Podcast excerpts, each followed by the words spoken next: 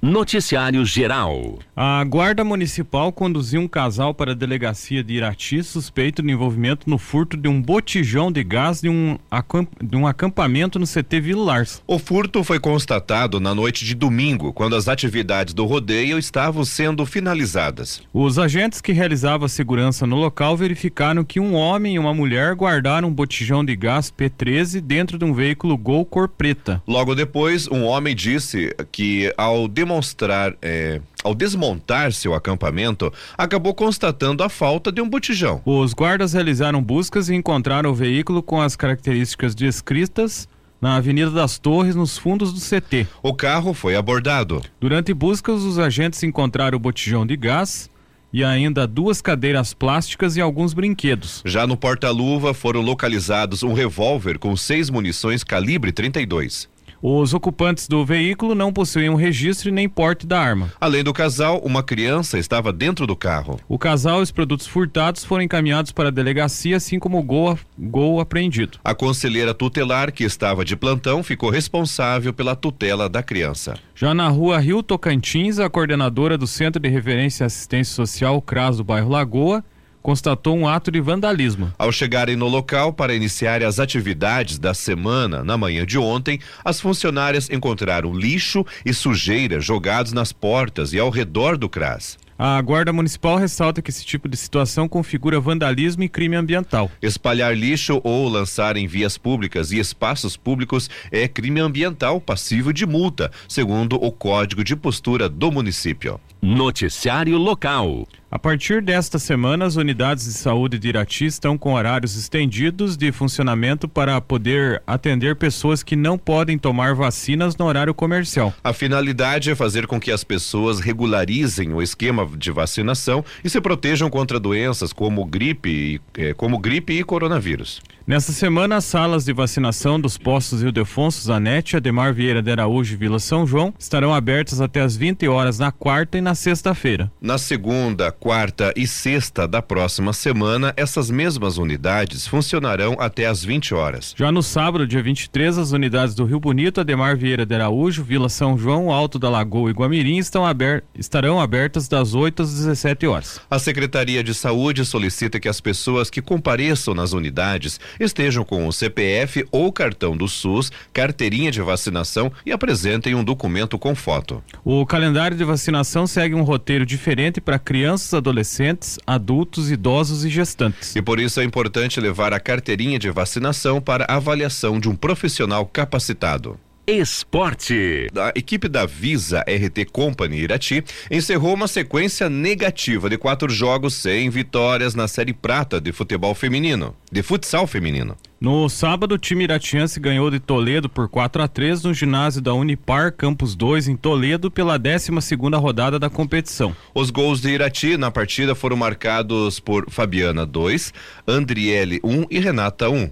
O time comandado por José Aguinaldo dos Santos começou a partida com a Carol goleira, Renata, Fabiana, Andriele e Ana Paula. Andressa, Cláudia, Josiele, Fabielle e Michele entraram durante o jogo. A Fabiana foi escolhida como destaque da partida. Já Andressa foi a única atleta que recebeu o cartão amarelo. Após conquistar a quarta vitória na competição, o Visa RT Company Irati está em oitavo lugar da Série Prata de Futsal Feminino com 14 pontos. O time de Irati havia conquistado o último último triunfo na Série Prata de futsal feminino no dia 5 de junho, contra o Foz Cataratas por 8 a 3 no ginásio Agostinho Zerpelão Júnior, Batatão. Depois disso, a equipe empatou contra a Castro em 2 a 2 perdeu duas vezes em casa contra Pucarana e Chopinzinho por 4 a 2 e 3 a 2 respectivamente, e foi derrotado por Colombo por 5 a 3. O próximo jogo do Visa RT Company Irati será no dia 30 de julho contra o Rio Branco Esporte Clube, às 16 horas no ginásio Batatão.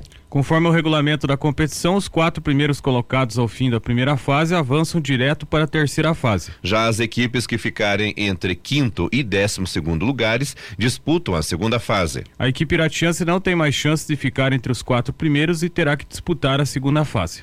Esporte. Em Rio Azul, Gil Ciclis e Marumbi dos Elias se classificaram para a final do Campeonato Veteranos de Futebol.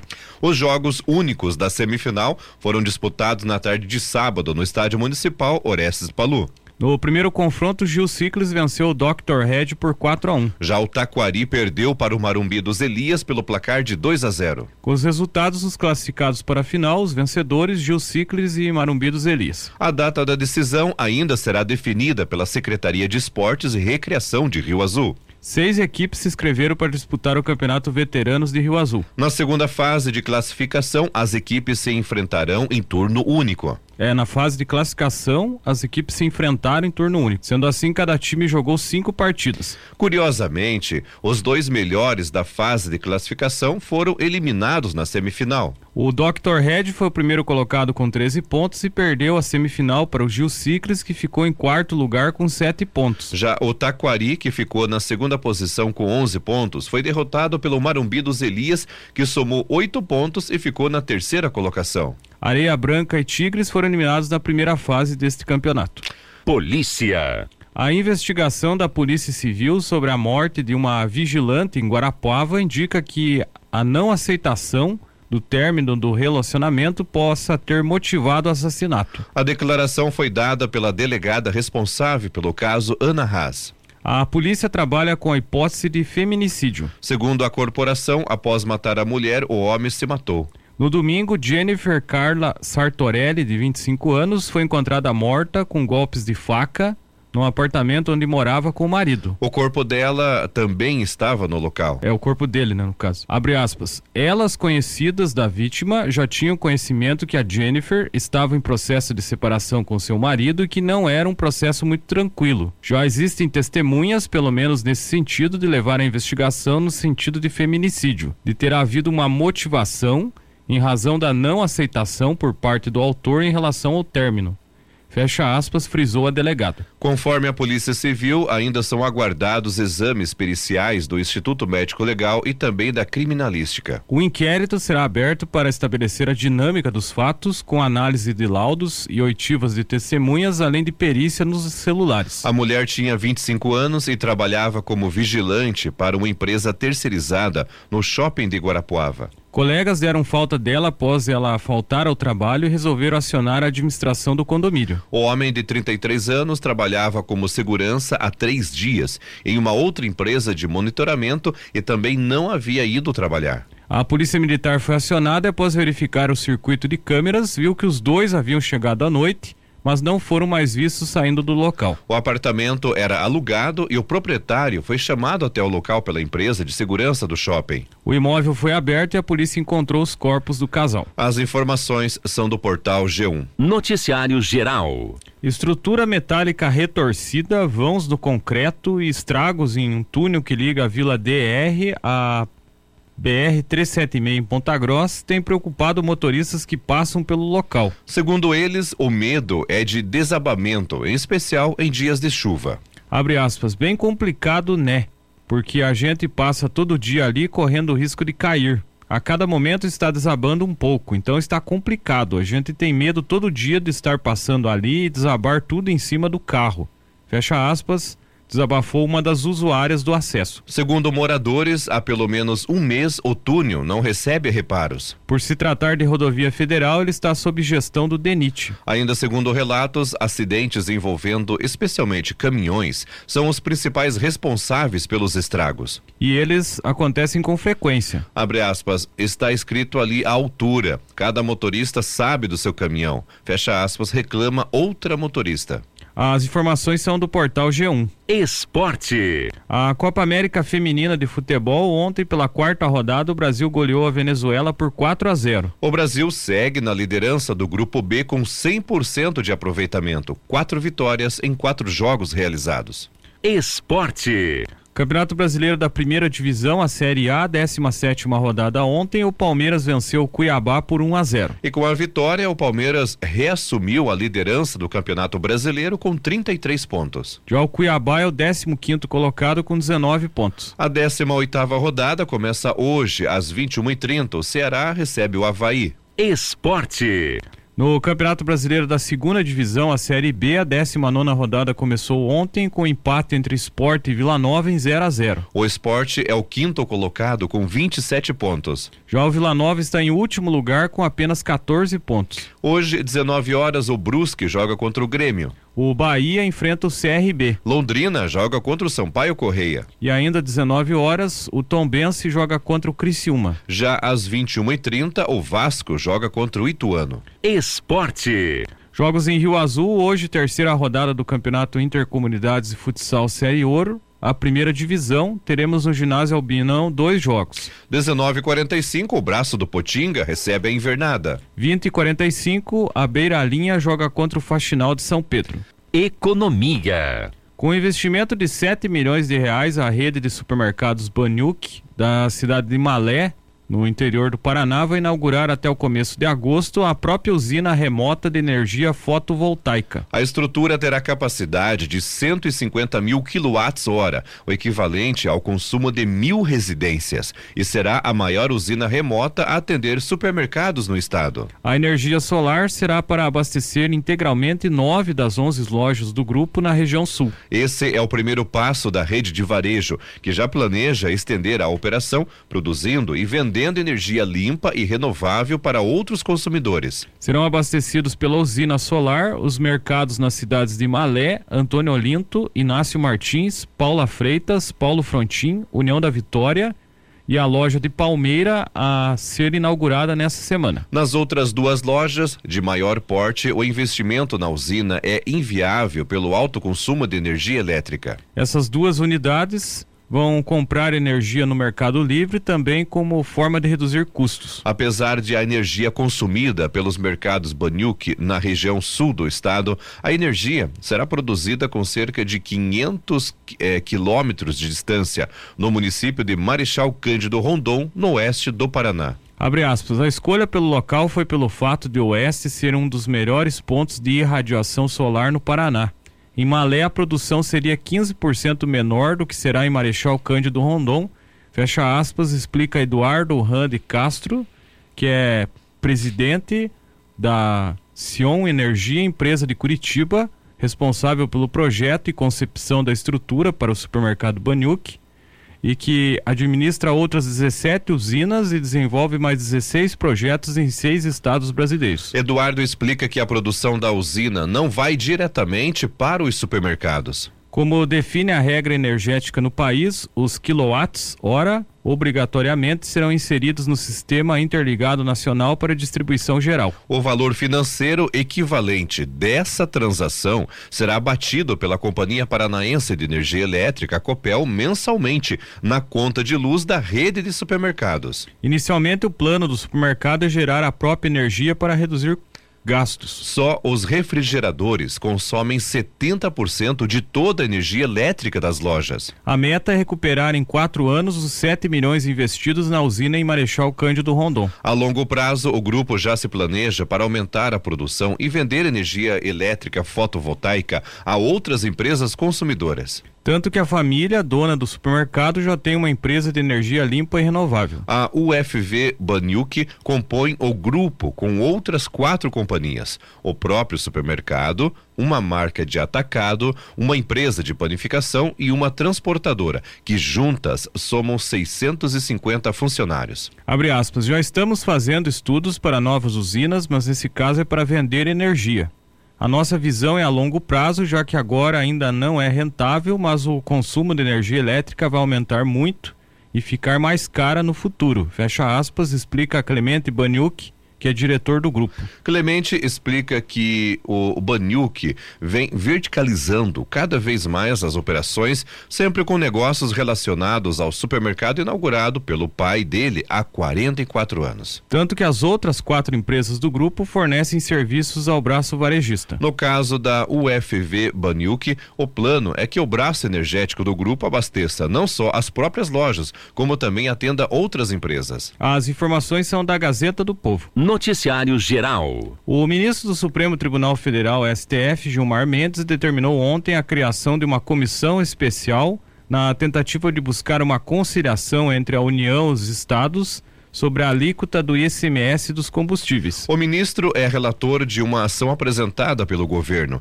que pede a suspensão de leis dos estados e do Distrito Federal que fixam as alíquotas do tributo. Gilmar Mendes também é o relator de uma ação apresentada pelos governadores contra a lei aprovada pelo Congresso que fixa um teto para o ICMS incidente sobre combustíveis energia elétrica, transporte coletivo e comunicações. A comissão deverá ser formada por representantes dos governos federal e estaduais, do Senado, da Câmara dos Deputados e do Tribunal de Contas da União, TCU. Já os municípios poderão indicar dois representantes. A comissão precisará ouvir especialistas em contas públicas e arrecadações e deve começar a atuar no dia 2 de agosto e finalizar os trabalhos até 4 de novembro. As informações são da Gazeta do Povo. Noticiário Geral. Pessoas com 18 anos ou mais que quiserem alterar o nome ou sobrenome agora podem fazer a mudança no cartório. Com isso, em muitos casos, não há, a, não há mais a necessidade de recorrer ao Poder Judiciário. Os artigos 56 e 57 da Lei de Registros Públicos foram modificados por uma lei de 2022 que dispensa a exigência de justificativa plausível para a troca do nome. Para alguns especialistas, a mudança é positiva por descomplicar a substituição de dados. Para outros, porém, é preciso ter cautela, pois pode facilitar a ocorrência de golpes ou algum outro tipo de irregularidade. Uma das principais características de um nome sempre foi a sua imutabilidade. Mas com a mudança na lei, o Conselho Nacional de Justiça, CNJ, informou que, abre aspas, Qualquer pessoa, após ter atingido a maioridade, poderá requerer pessoalmente e sem motivos a alteração do seu prenome, independentemente de decisão judicial e a alteração será averbada e publicada em meio eletrônico. Essa alteração, essa alteração sem motivo do prenome poderá ser feita no cartório apenas uma vez. Em caso de arrependimento da mudança, será feita no cartório a nova troca terá que ser requisitada à Justiça.